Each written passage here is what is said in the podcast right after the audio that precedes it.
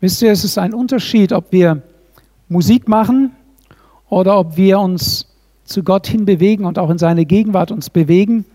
Und ähm, die Lobpreise haben eine besondere Verantwortung. Sie können nicht aus dem Bett purzeln und dann auf die Bühne springen und einfach Musik machen, sondern ihr Herz muss mit Gott in Verbindung sein. Und sie sind praktisch äh, wie Kanäle, durch sie, die Gott fließt und im Lobpreis auch Gott zu uns fließt und wie Gott angebetet wird. Und naja, je besser die drauf sind, je besser ist der Lobpreis, je besser der Lobpreis ist, je besser sind wir drauf. Okay? Ist so, oder? Und deswegen sind wir froh, dass ihr so gut drauf seid. Preis dem Herrn. Ich möchte noch mal kurz auf den BFP eingehen, für die, die nicht unsere Kirche noch nicht gut kennen oder mehr darüber erfahren wollen. Wir sind ja äh, als Kirche bundesweit ein eine Organismus, eine, eine Organisation und sind zusammengefasst im Bund Freikirchlicher Pfingstgemeinden und die Broschüre, die am Ausgang liegt, erklärt das ein bisschen. Es ist ein Bund, der gewachsen ist in den letzten 100 Jahren, kann man sagen, und sich halt sukzessive organisiert hat. Am Anfang auf, durch Aufbrüche, durch geistliche Aufbrüche, dann zu einer Freikirche geworden, heute gar nicht mehr wegzudenken von der Kirchenlandschaft. Und du bist, wenn du Teil, Mitglied dieser Gemeinde bist, Teil dieses Bundes. Und wenn ein Glied leidet, leiden alle mit. Und wenn wir einen Verlust erleiden, dann teilen wir unser Mitleid, dann teilen wir unser Mitgefühl und dann, dann ist es gut, wenn wir uns auch wieder darauf besinnen, wo wir verortet, wo wir verankert sind. Und es ist ein Segen für uns. Es ist ein Segen für uns, dass wir einem solchen Bund angehören dürfen. Ich bin dankbar darüber. Und es ist auch ein Schutz für uns. Wir leben in einer Zeit, wo es so viele Strömungen gibt.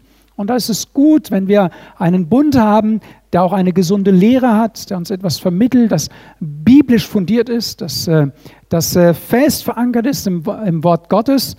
Und äh, ich danke dir, Veronika, für dein Zeugnis heute Morgen. Als Pastor bin ich verantwortlich für euer Seelenwohlergehen und für eure Entwicklung. Eure geistliche Entwicklung liegt auch mit in meiner Verantwortung. Nicht alleine, also nicht, dass ihr denkt, ihr könnt euch jetzt zurücklehnen, sondern Ihr seid natürlich gefordert. Ich kann versuchen und wir auch als Gemeindeleitung sind bemüht, euch Angebote zu machen, auf die ihr aufspringen könnt, um euer geistliches Leben zu stärken, zu pimpen, ja, kennt ihr das? Aufzupimpen, dass ihr geistlich fit werdet, fit seid und äh, die Bibel sagt, wir sollen ja Frucht bringen. Unser Leben soll ein geistlich fruchtbares Leben sein. Und so äh, bin ich eigentlich gar nicht überrascht. Wie soll ich sagen? Der, der Heilige Geist hat ja Humor. Und ähm, ihr wisst ja, dass wir dieses äh, Jahr dieses Thema haben, der fünffältige Dienst. Und ich fand es interessant, dass wir diesen Studientag, der gestern stattgefunden hat, dass der genau in diese Kerbe hineinschlägt. Es ging um, um die Ältesten, wie ein Ältester aus biblischer Sicht äh, aussieht, welche ähm, Herausforderungen an ihn gestellt werden oder welche Aufgaben an ihn gestellt werden, was für ein Profil er haben sollte. Und ich dachte, und das habe ich euch ja auch geschrieben, erst dachte ich, wie sollen wir denn die Themenreihe der Gemeinde gestalten? Und der Heilige Geist hat diesen fünffältigen Dienst in das Jahr 2021 platziert. Und eigentlich wäre auch beim BFP, bei der Bundesleitung dieser Studientag ein anderes Thema gewesen. Und wie es der göttliche Zufall, sage ich mal, will, hat genau dieses Thema, äh, ist genau dieses Thema aufgegriffen worden und es hat uns natürlich sehr gut getan und auch gefallen. Die, die da nicht dabei sein konnten, können das alles nachhören und ich möchte es euch auch wärmstens ans Herz legen. In der Broadcast-Gruppe ist dieser Beitrag schon geteilt. Ihr könnt also auf YouTube das alles nachschauen. Es geht darum, dass die Gemeinde in Mündigkeit hineinkommt, dass die Gemeinde nicht, aber ich, gestern war ja nicht so gut besucht, ich war ein bisschen enttäuscht, aber ich habe dann darüber reflektiert und dachte, es gibt zwei Gründe, warum es nicht so gut besucht sein kann. Entweder mangelndes Interesse oder die Gemeinde sagt sich, die machen das schon richtig, die sollen das nur machen. Und ich habe mich für die Zweite Option entschieden, dass ihr uns vertraut, dass wir die Gemeinde richtig leiten, dass wir auch entsprechend nach Personal Ausschau halten oder schauen, wo Gott Gaben gegeben hat. Das tun wir auch. Aber natürlich ist uns auch das Signal der Gemeinde wichtig, dass ihr mitgeht, mittragt, mitbetet, euch informiert und dass, wenn dich nachts einer weckt und dich fragt, was ist denn ein Ältester in der Gemeinde? Was ist seine Aufgabe? Dass dir entweder ein Name einfällt, wo du sagst, ja, das könnte einer sein, oder dir die Attribute dazu einfallen. Ich glaube, ein reifer, mündiger Christ muss in der Lage sein, so etwas zu artikulieren, zu sagen, das ist aus biblischer Sicht ein Ältester. Das ist aus biblischer Sicht ein Diakon. Das ist aus biblischer Sicht ein Evangelist, ein Hirte, ein Lehrer, ein Apostel, ein Prophet. Das sollst du als mündiger Christ sagen können.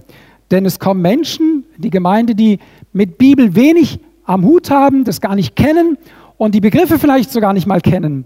Und dann wäre es gut, wenn du den Begriff erklären kannst und auch erklären kannst, was es damit auf sich hat. Wer findet die Idee gut?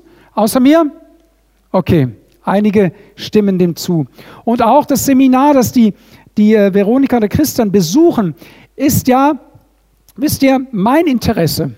Mein ganz persönliches Interesse, das war es schon im Beruf und das ist in der Gemeinde nicht anders, ist, dass wir besser werden, dass wir mehr Performance haben, ja, dass wir Streber sind. Ich war in meinem Berufsleben immer strebsam. Manchmal wird man dafür belächelt, aber ich habe auch immer auch Erfolg gehabt im Berufsleben, weil ich mich angestrengt habe, weil ich es für meinen Chef gut machen wollte. Ich wollte es wirklich von ganzem Herzen für meinen Chef gut machen und ihr wisst ja, ihr habt mich ja mehr oder weniger auch dazu gemacht, dass mein aktueller Chef, mein aktueller Chef, was ja auch schon in meiner Berufs, in meiner Berufszeit, in der, im weltlichen Beruf, mein aktueller Chef, ich will es ihm recht machen. Ich will es Gott recht machen. Ich will, dass Gott stolz auf das ist, was ich mache und sagt, das hast du gut gemacht. Du guter und treuer Knecht, geh ein zur Freude deines Herrn. Wer möchte das einmal von Gott hören? Wer möchte das mal von, okay, ich bin in bester Gesellschaft. Ich will das von Gott hören. Und wenn ich euch eine Empfehlung ausspreche, dann bin ich mir sehr wohl bewusst, dass ein Seminar, das ich euch empfehle, euch beeinflussen wird, euch prägen wird. Ich glaube und hoffe auch, dass es euch weiterbringt. Das heißt, es ist auch ein Eigennutz dabei. Ich sage mir, wenn die Personen das besuchen, wird es ihnen besser gehen, sie werden geistlich reifer werden und sie werden für die Gemeinde tragende Säulen werden. Sie werden sich so entwickeln, dass ich den Job, den ich mache, auf mehreren Schultern verteilen kann. Ich weiß, sie laufen in, in Wegen, die Gott segnet, die Gott vorbereitet hat. Also da ist ja auch ein eigenes Interesse dabei, aber das soll euch auch deutlich machen, ich werde euch nie irgendwo hinschicken, wo ich denke, das ist kein Segen für euch oder für die Gemeinde, sondern ich empfehle euch Dinge und dann wünsche ich mir, dass ihr die Ohren spitzen und sagt, Mensch, wenn der Peter sagt, das war gut und er sagt, er ist selber davon so gesegnet worden, hey, dann geht dahin. Lasst euch auch segnen und bringt von dem Feuer mit, lasst euch entzünden, bringt von dem Feuer mit und zündet die Gemeinde mit mir an. Amen. Der Heilige Geist ist in einem jeden, der Jesus Christus in sein Leben aufgenommen hat, sich zu ihm bekehrt hat und er möchte brennen, er möchte in dir brennen. Aber was sagt der Apostel Paulus zum Timotheus? Entfache die Gabe des Geistes Gottes, die er dir gegeben hat.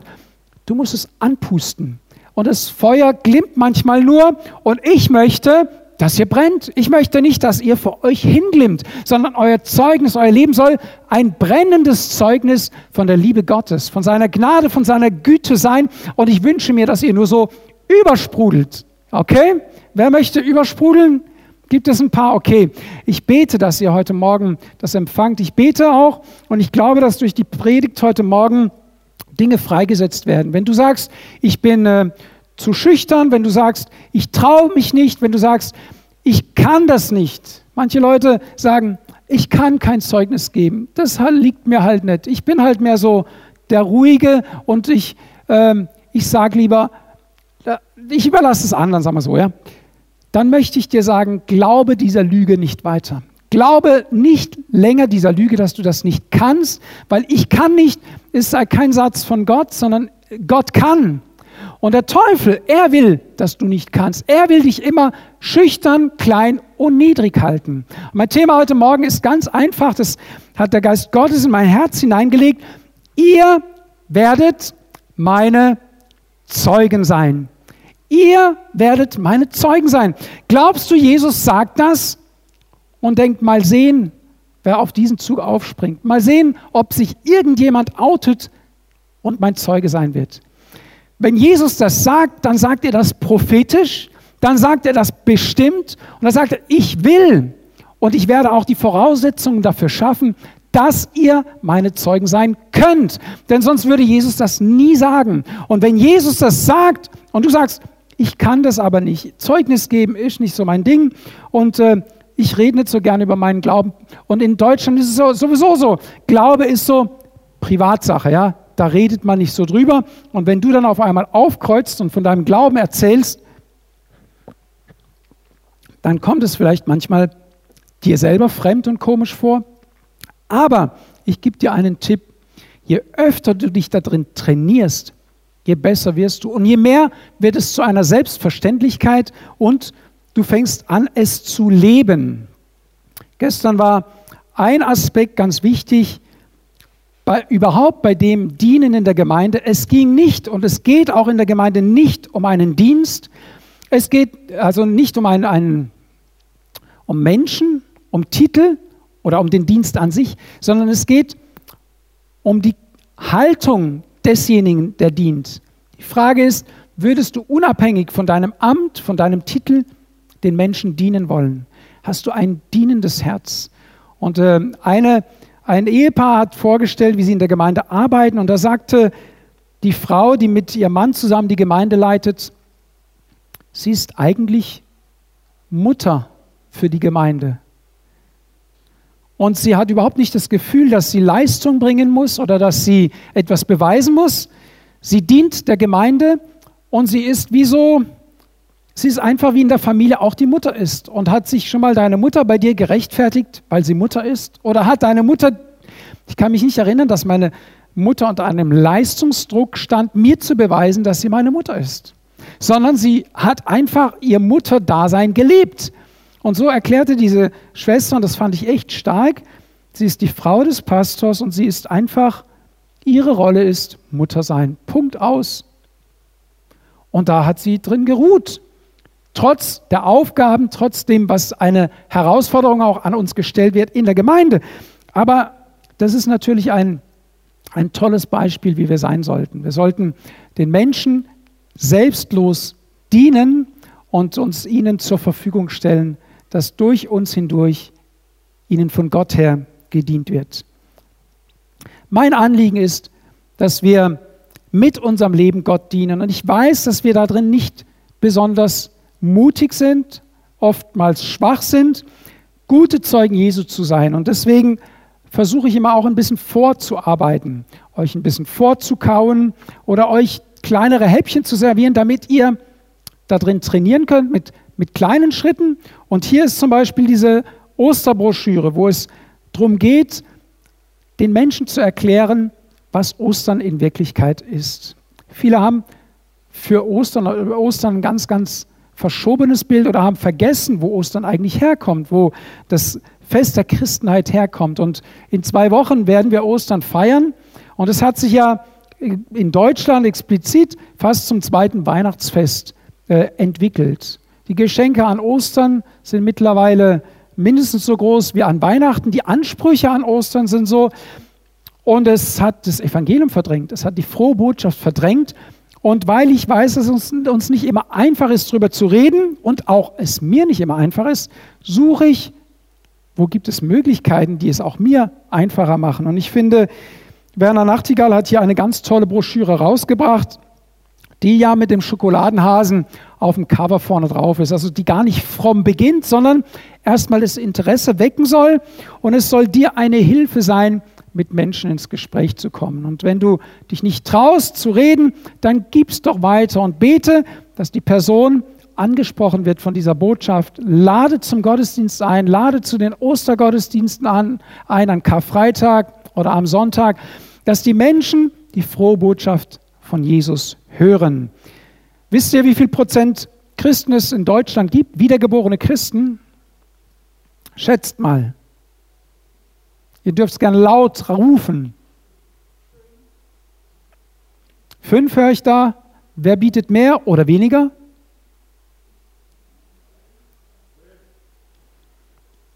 Wie viel? Zwölf. Ich habe gestern eine Predigt gehört. Wusstet ihr, dass die Chinesen für Deutschland beten? Also die, die an Jesus glauben. Und sie beten, weil sie erkannt haben, dass Deutschland ein Missionsland geworden ist. Martin Luther, der würde aus allen Wolken fallen. Zwei Prozent unserer Bevölkerung sind wiedergeborene Christen. Zwei Prozent. Da müssen wir doch den Mund aufmachen. Da können wir doch nicht einfach sagen, äh, wir leben in einem christlichen Abendland. Wir sind weit abgehängt geistlich. Und ähm, mir hat das Beispiel gut gefallen. An der Stadt äh, Shanghai hat er das festgemacht. Die Stadt Shanghai hat uns äh, auch von der Technologie längst überholt. In den asiatischen Ländern sind die so oft im Vormarsch, dass wir, wir sind ja mittlerweile, das merken wir ja, wir wollen es nur nicht hören, wir sind ja Schlusslicht in vielen Entwicklungen und das kann man ja gar nicht glauben. Ich bin ja hier zur Schule gegangen und ich dachte immer, wir gehören zu den mindestens zu den Top 10 auf dieser Welt, die technologisch auf dem Vormarsch sind, aber wir erleben gerade, dass wir unwahrscheinlichen Aufholbedarf haben, auch in der Digitalisierung, das wisst ihr ja. Wir merken es auch in der Logistik aktuell, in, in der Impfsituation. Wir müssen aufwachen. Und wir müssen nicht nur technologisch aufwachen, wir müssen auch geistlich aufwachen. Die Kirche muss aufwachen und sich bewusst sein, wir sind nicht so gut, wie wir es denken oder glauben. Und dafür braucht es dich und dich und dich und mich, die wir sagen heute Morgen, wir werden einen Unterschied machen. Wir wollen Zeugen Jesu Christi sein. Wir wollen das, was wir erfahren haben, weitergeben, damit diese zwei Prozent endlich geknackt werden. Das ist auf drei, vier, fünf, ja, dass du sagen kannst, zu meiner Lebzeit waren es zwei Prozent, aber als ich die Augen geschlossen habe, waren es vier oder fünf oder zehn Prozent. Wäre das ein Ziel? Wäre, würde es sich dafür lohnen, am Sonntag im Gottesdienst zu sitzen? Ich hoffe, dass ich euch ein bisschen mitnehmen kann und begeistern kann, Zeuge Jesu sein zu wollen und sein zu können. Ich lese mit uns die Apostelgeschichte im äh, ersten Kapitel. Dürft ihr mit mir in die Apostelgeschichte gehen?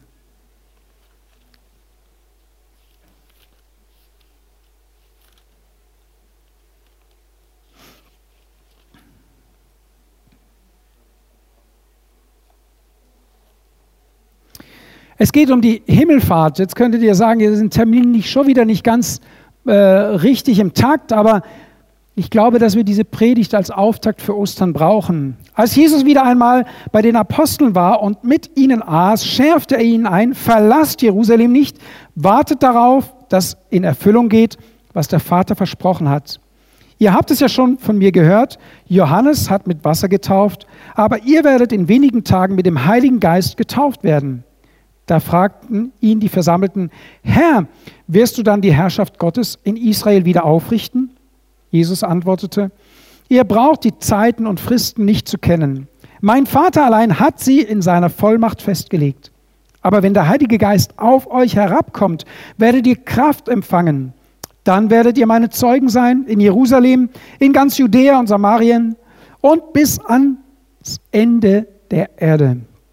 Nach diesen Worten wurde er vor ihren Augen emporgehoben, eine Wolke nahm ihn auf und er verschwand.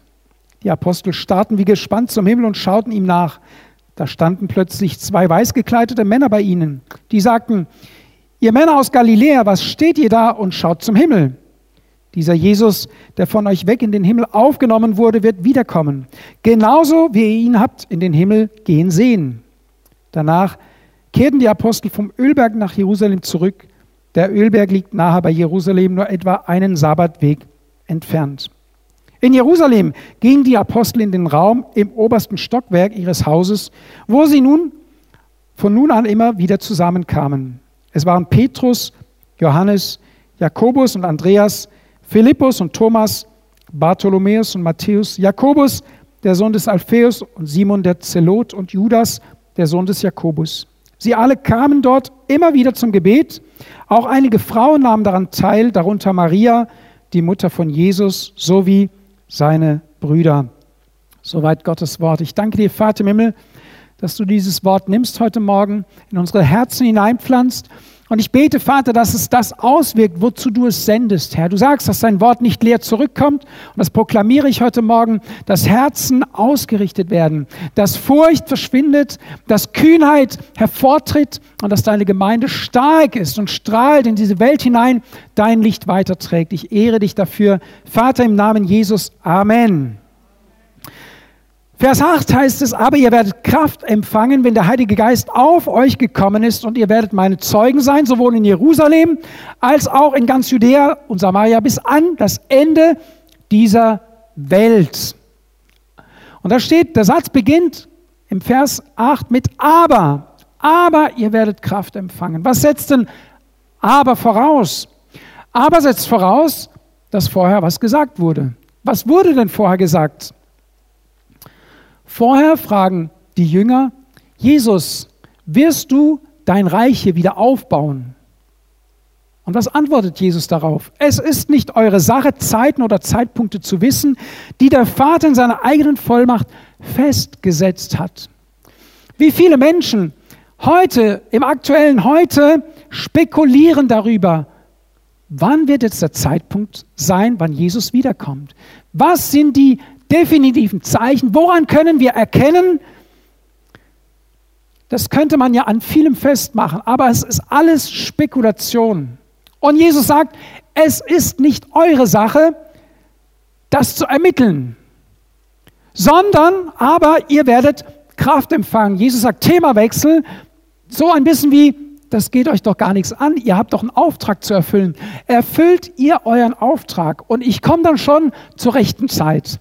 Und ich möchte uns ermutigen, liebe Geschwister, liebe Gemeinde, euch nicht zu verzetteln, eure Kraft und Zeit, euer Denken, das war auch heute Morgen im, im, im Eindruck vom Antoine, euer Denken nicht beeinflussen zu lassen von Spekulationen, von Verschwörungstheorien, von irgendwelchen äh, Themen, die uns davon abbringen, das Evangelium zu verkündigen.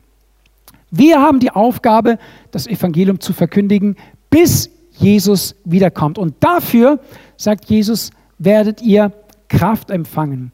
Das Empfangen der Kraft des Heiligen Geistes haben wir bekommen, um es weiterzugeben. Also Gaben des Geistes nicht zum Angeben, sondern zum Weitergeben. Das ist das, der Sinn, warum der Heilige Geist in unser Herz gekommen ist.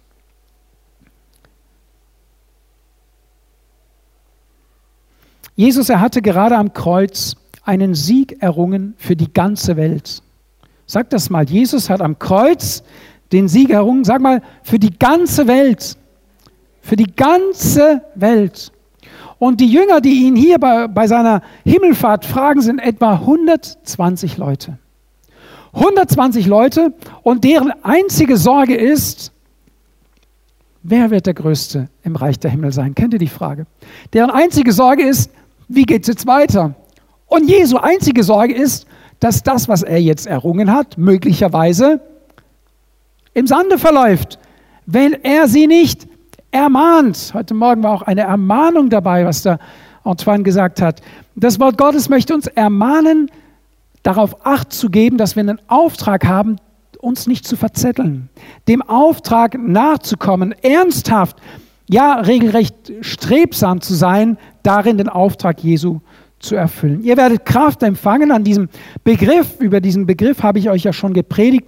Da steht Dynamis. Ihr werdet Dynamis empfangen. Und ich frage dich heute Morgen, wo ist Dynamik in deinem Leben sichtbar? Wer würde von sich behaupten, dass er ein dynamischer Typ ist? Ja, meine liebe Schwiegermama, das kann ich nur bestätigen. Ja, also da ist immer was in Bewegung. Und selbst wenn du sagst, ich bin nicht so, ich sage nicht, dass du so sein musst. Aber wenn du zu einer bestimmten Bank an den Geldautomat gehst, dann kommt der Spruch, jeder hat etwas, das ihn antreibt. Und jeder Christ hat in sich etwas, das ihn antreibt, nämlich den Heiligen Geist. Und das kann natürlich auf ganz unterschiedliche Weise geschehen, aber eine Dynamik ist ja nicht nur erkennbar im lauten Reden und in großen, großen Tumult, sage ich mal. Gott wirkt ja auch im Stillen. Aber ob sich dein Leben dynamisch entwickelt, das kann man natürlich sehen, ob du in einem Reifeprozess bist, ob du in einem Wachstumsprozess bist. Schaut mal, äh, in der Zeitung stand jetzt, dass man sich unwahrscheinlich freut auf die nächste Woche. Und es hieß, dass die Knospen in der Startaufstellung sind und nächste Woche wird Deutschland blühen. Eine äh, äh, Baumgartentechniker wurde interviewt und er sagte, alles ist in Startaufstellung. Und hast du schon mal zugehört morgens, wie es im, in, wenn du aus dem Fenster in den Garten schaust, wie es knallt und wie, wie, wie, wie bei einem Feuerwerk an Silvester, wie, wie überall Geräusche entstehen und auf einmal blüht alles? Nein, natürlich nicht. Oder hast du schon mal eine, eine Pflanze knallen und, und, und explodieren? Die Sonne kommt und die Blüte geht auf. Das, man kann es hören, wenn man ein, es gibt ja solche äh, Filmexperten, die machen dann ein Mikro hin und, und filmen das und auch im Zeitraffer und beschleunigen es und dann hörst du es vielleicht so leicht krachen, so den, zwischen den Blättern oder das Grün. Aber an sich fängt die Natur an zu blühen. Warum? Weil die Sonne strahlt, weil das, die Bewässerung da ist. Das Endergebnis, auf das kommt es doch an. Nachher ist da eine Blume. Und jeder wird mir recht geben, da hat sich was entwickelt. Da ist eine Dynamik drin auch wenn es nicht explodiert hat, da ist eine Dynamik drin und diese Pflanze bewegt sich, sie stellt was dar, sie ehrt ihren Schöpfer, ja, sie lobt Gott. Die Bibel sagt, dass die Bäume in die Hände klatschen. Oh Mann, wenn du geübt bist, und da trainiere ich noch, ich gebe zu, dass ich diese Woche zum Beispiel sehr schlecht darin war, früh aufzustehen, dann hörst du, wenn die Vögel anfangen zu zwitschern und wie die Natur erwacht und vielleicht will Gott deswegen, dass wir ihn morgens suchen, dass wir eigentlich den Vögeln zuvorkommen. Es ist eigentlich eine Schande, ne, dass die Vögel vor uns Gott loben. Eigentlich müssten wir beginnen, Gott zu loben, die Krönung der Schöpfung, und dann könnten es uns ja die Vögel nachmachen. Aber tatsächlich ist es ja so, dass es uns die Vögel vormachen. Lasst uns mit einstimmen in dieses Lob, lasst uns darin dynamisch sein. Und wenn du das tust, dann wird sich auch in deinem Leben eine Dynamik entwickeln. Ich frage also ganz bewusst, wo ist Dynamik in deinem Leben sichtbar? Wenn du den Heiligen Geist bekommen hast, dann bist du nach dem Empfangen des Heiligen Geistes nicht mehr derselbe. Du kannst unmöglich den Heiligen Geist in dir haben, die Kraft, sagt die Bibel, die Jesus Christus aus den Toten auferweckt hat, lebt in dir. Du kannst doch nicht derselbe und dieselbe sein. Unmöglich. In dir ist etwas, das dich antreibt, das dich drängt, regelrecht anders zu sein, das dich in das Bild Jesu formt. Das ist das Ziel des Heiligen Geistes mit dir, ist, dass du Jesus immer ähnlicher wirst, dass du in sein Bild umgestaltet wirst. Und in der Tat kann ich sagen, dass sich mit der Taufe des Heiligen Geistes, dass sich in mir etwas verändert hat. Und der Heilige Geist drängt und zieht uns zu Jesus hin, wünscht immer wieder in die Gegenwart Gottes zu kommen und, und erinnert uns, dass wir mit ihm Gemeinschaft haben sollen und Gemeinschaft brauchen.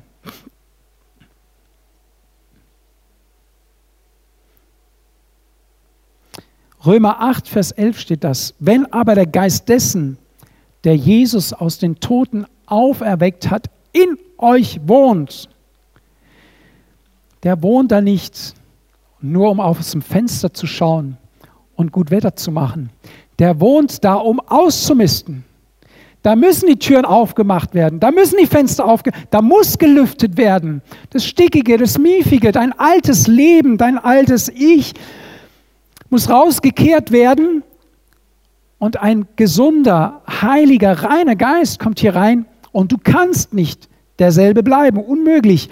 Entweder du bleibst derselbe und der Geist Gottes geht, weil wir können den Heiligen Geist auch betrüben, oder du lässt den Heiligen Geist gewähren und du wirst ein anderer Mensch werden.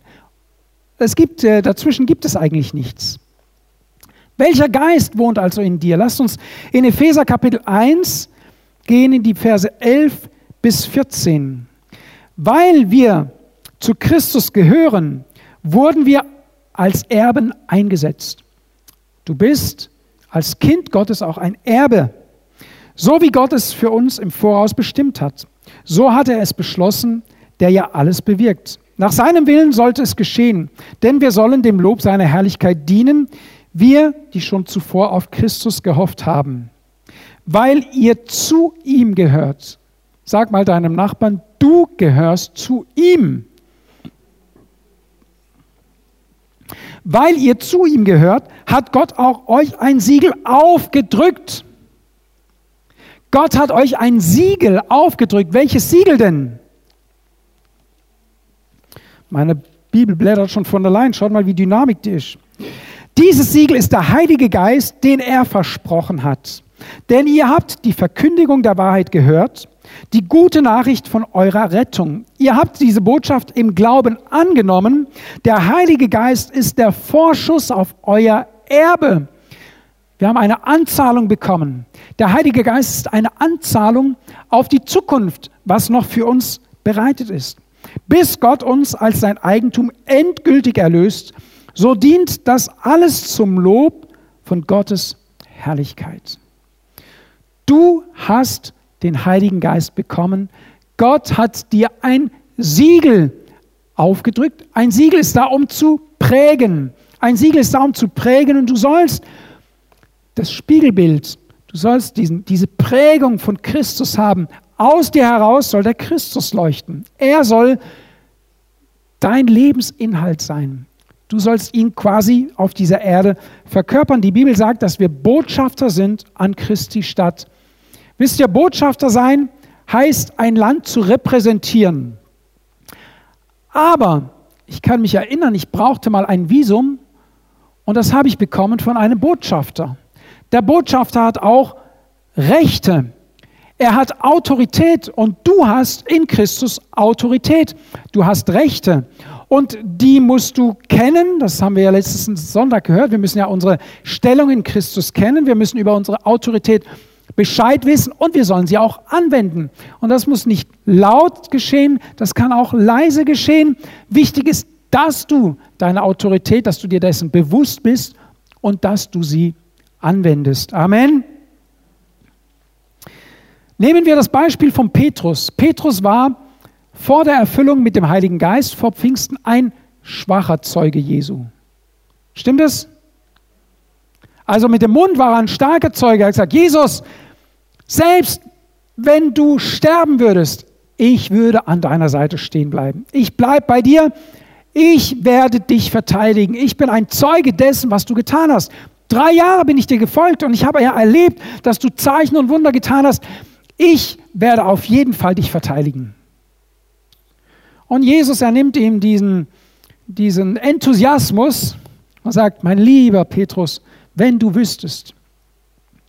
Und in der Tat, das ist das Bild des Menschen ohne den Heiligen Geist, ohne die Kraft, die wir empfangen sollen, um Zeugen zu sein. Und dann lesen wir in der Apostelgeschichte nach Pfingsten die Pfingstpredigt des Petrus. Hey, was hat der losgelegt? Was hat er gepredigt? Was hat er auch der, der damaligen Kirchenobrigkeit vor der Latz geknallt? Und er hatte überhaupt keine Angst mehr. Warum? Weil er hatte Kraft empfangen.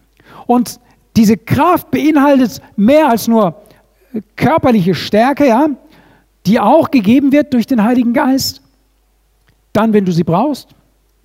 Es beinhaltet ein Aufgerichtetsein.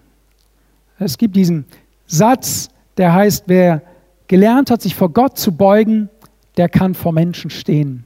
Und genau das ist passiert. Und das, wenn du dich vor Gott demütigst und sagst, Gott, hier bin ich, nimm du mein Leben, gebrauch es, fülle es mit deinen Inhalten, ich möchte sie weitergeben, dann lässt Gott es zu. Und dann kannst du vor Menschen auch, wenn es wenn du von Natur aus schüchtern bist, von Natur aus nicht so redselig bist, wenn du Gott bittest, wenn es dein innigster Wunsch ist zu sagen, ich will ein Zeuge sein, dann wird Gott dich gebrauchen. Und ich möchte gerade denen, die, denen es nicht leicht fällt zu reden, zusprechen. Wisst ihr, Die Bibel sagt, dass Gott in unserer Schwachheit mächtig ist. Also nicht, weil du so gut reden kannst, weil du ein besonderes Zeugnis geben kannst, wird Gott wirken, sondern gerade weil du vor dir hin stammelst und stotterst, sagt die Bibel, genau diese Schwachheit werde ich gebrauchen, um zu beweisen, dass deine dein Reden, deine Worte nicht von dir kommen, sondern von mir. Und ich werde deine schwachen Worte gebrauchen, um sie zu etwas gedeihen zu lassen, ja, Frucht daraus entstehen zu lassen. Ich möchte dich ermutigen, wenn du kein Zeugnis gibst oder schwach darin bist, dann gib Gott deine Schwachheit. Sag Gott, bekenne darüber über deinem Leben. Gott, du sagst, dass du in meiner Schwachheit mächtig bist. Das glaube ich jetzt und ich möchte mutig sein, Schritte zu gehen. Ich gebe euch noch einen anderen Tipp, habe ich euch schon gesagt, aber ich möchte euch ermutigen, diesen Abrisskalender, den ihr bekommen habt, hängt ihn euch an die Eingangstür eures Hauses. Und wenn der Postler kommt oder der Paketdienst kommt oder der Kaminfeger kommt, dann reißt das Blättel ab und gibt es ihm und sagt, darf ich Ihnen noch eine Ermutigung für den Tag mitgeben? Was kostet das? Ein ganz bisschen, aber wirklich minimale Überwindung. Ich praktiziere das jetzt seit diesem Jahr. Auch ich muss mich manchmal überwinden. Es ist ja nicht so, dass äh, immer so einfach ist, ja. Aber es ist die Gelegenheit, jemandem was zu geben. Und ich schaue als in erstaunte, aber auch freudige Gesichter. Die Leute rechnen ja nicht damit. Und weißt du, was Gott mit diesem kleinen Samen entstehen lassen kann? Manchmal kommt da ein Stein ins Rollen und du warst die Gnade und der Segen für diesen Menschen. Ohne Furcht und ohne Minderwertigkeit. Die Botschaft, die wir haben, ist die beste der Welt. Wir haben die beste Botschaft der Welt. Amen. Eine ewige Botschaft, die nie, das wird sich nie verändern. Die Botschaft in Jesus Christus ist die beste Botschaft der Welt. Wir haben in, letzter, in der letzten Woche ein Thema gehabt, das hat der Manfred gehalten, es ging um über die Liebe. Und wisst ihr, was mit der Kraft, die wir empfangen, auch in uns hineingelegt hat, hat Gott in Römer 5, Vers 5 heißt es, denn die Liebe Gottes ist ausgegossen in unsere Herzen durch durch den Heiligen Geist.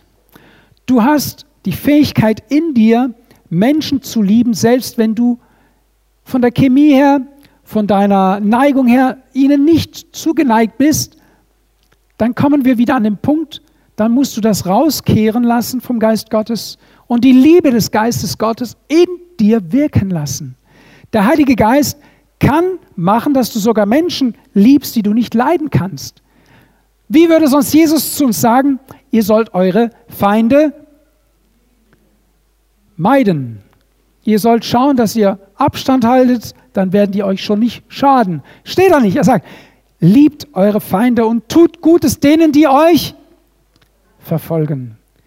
Das ist doch wirklich nicht die Natur des Menschen. Das ist doch wirklich nicht meine Natur.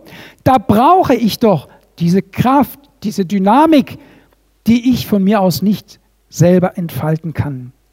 Und dann heißt es in 1. Johannes 4, Vers 18 und Vers 19, dass die vollkommene Liebe die Furcht austreibt. Wenn der Geist Gottes in dir wohnt, die Liebe Gottes in dir wohnt, dann hat Angst keinen Platz. Wenn du also ein Mensch bist, der von Angst und von Furcht geplagt wird, dann ist die Liebe Gottes nicht in dir. Aber damit ist dir ja kein Urteil gesprochen, sondern du kannst dich entscheiden und sagen, Gott, ich will, dass deine Liebe in mein Herz kommt. Ich will ausgefüllt werden von deiner Liebe. Ich tausche jetzt meine Furcht gegen deine Liebe. Ich strecke mich nach deinem Heiligen Geist aus. Und wisst ihr, was Gott machen wird? Er wird kommen. Jesus sagt, wenn er anklopft und wir machen die Tür auf, dann kommt er mit Gott, mit dem Vater, mit dem Heiligen Geist und wohnt bei uns. Er lässt sich nieder. Und da, wo Gott und seine Liebe und sein Friede sich niederlassen, da haben Furcht und Angst keinen Platz mehr.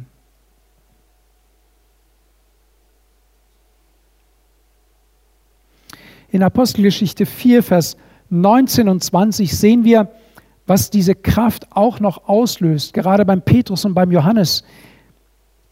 Es ist ein nicht an sich halten können, nicht auslassen können davon, von Gott zu reden. Hier heißt es, Petrus und Johannes aber antworteten und sprachen zu ihnen, ob es vor Gott recht ist, auf euch mehr zu hören als auf Gott, urteilt selbst. Denn es ist uns unmöglich, von dem, was wir gesehen und gehört haben, nicht zu reden. Viele Christen leider benutzen diesen Satz oft, um sich zu rechtfertigen, um gegen öffentliche Ordnung zu rebellieren. Dann heißt es, man muss doch Gott mehr gehorchen als den Menschen. Aber viele vergessen den Zusammenhalt. Hier heißt es, man muss Gott mehr gehorchen als den Menschen darin, den Missionsauftrag zu erfüllen, darin das Evangelium weiterzugeben. Ich kann doch nicht, wenn in mir ein Schatz ist, wenn mir in mir ein Feuer brennt, den anderen nicht anzünden. Alleine die Tatsache, dass ich in seine Nähe komme, Harald, pass auf, ich, ich glühe heute Morgen, ja, wird, ja, er muss ja Wärme spüren.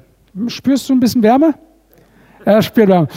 Der, wenn, wenn in mir nichts brennt, dann kann ich mich dem anderen nähen und es wird sich nichts tun. Ich wünsche euch, ich appelliere an euch, facht euer Feuer an, sodass die Menschen, in deren Nähe ihr kommt, und ihr seid schwach im Zeugnis geben vielleicht, sie sagen, wenn du auftauchst, verändert sich die Atmosphäre.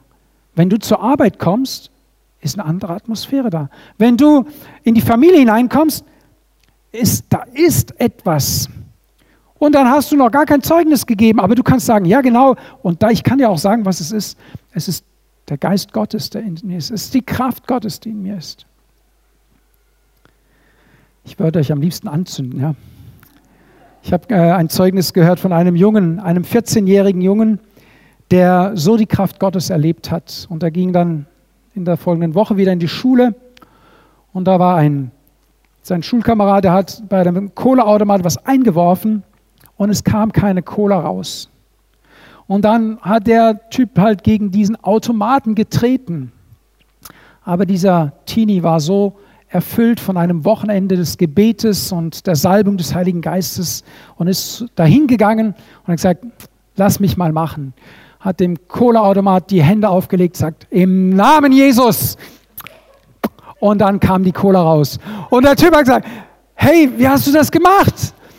Ich kann nicht anders, wenn ich in eine Situation hineinkomme, zu sagen, Gott, ich möchte jetzt für dich ein Werkzeug sein. Und ihr habt jetzt gelacht und ich wünsche euch in dieser kommenden Woche Erlebnisse, wo ihr merkt, da ruft jetzt Gott zu mir, da muss ich jetzt was, da bin ich jetzt dran. Und wenn ihr euch erinnert, ich muss nicht der Starke sein, sondern ich habe Kraft empfangen und ich muss es nur umsetzen. Ich bin nur der Kanal, durch den die Kraft Gottes hindurch fließt und ich lasse sie jetzt fließen. Und glaube mir, Gott wird dich nicht im Stich lassen. Gott lässt seine Kinder nicht im Stich. Wenn du Zeuge bist von Jesus, weißt du, was Jesus sagt? Dann ist er Zeuge von dir. Er sagt, wer mich bekennt vor den Menschen hier auf der Erde, den werde ich bekennen vor meinem himmlischen Vater im Himmel. Und das nicht erst, wenn du das Zeitliche hier segnest, sondern in der Situation aktuell, wenn du dich, ich sage mal, aus dem Fenster lehnst für Jesus, Oh, dann wird er sich aus dem Himmelsfenster lehnen zu dir und Amen sagen zu dem, was du sagst. Ich wünsche uns solche Begegnungen. Ich wünsche uns solch ein, ein Zeugendienst, der lebendig ist. Uns stehen die Zeichen und Wunder zu. Jesus hat gesagt, denen, die glauben und denen, die das Wort verkündigen, werden Zeichen und Wunder folgen. Wer möchte Zeichen und Wunder sehen? Wir wollen doch alle sehen, dass Kranke gesund werden, dass äh, dass Menschen sich bekehren, dass aus dem Kohleautomat das Richtige rauskommt. Das wollen wir doch alles sehen. Aber es hängt an diesem kleinen Thema Zeugnis sein. Ihr werdet meine Zeugen sein. Und davor steht, ihr werdet Kraft empfangen. Ich möchte euch einladen, aufzustehen. Ich möchte beten, dass diese Kraft Gottes euer Leben prägt. Und dass äh, wer diese Kraft Gottes empfangen möchte heute Morgen, den bitte ich, seine Hände nach oben auszustrecken, so wie ich das jetzt gerade mache. Beide Hände nach oben. Du willst vielleicht, wenn du nur eine halbe Portion empfangen willst, dann machst du nur eine Hand nach oben. Aber wenn du von Gott alles empfangen willst, was er von, für dich hat, dann streck dich aus. Vater, du siehst diese Hände heute Morgen Und Herr, ich proklamiere jetzt, es sind deine Zeugen. Sie gehen heute raus aus diesem Gottesdienst und wenn sie diese Tür verlassen, gehen sie in dem Bewusstsein, dass sie deine Zeugen sind.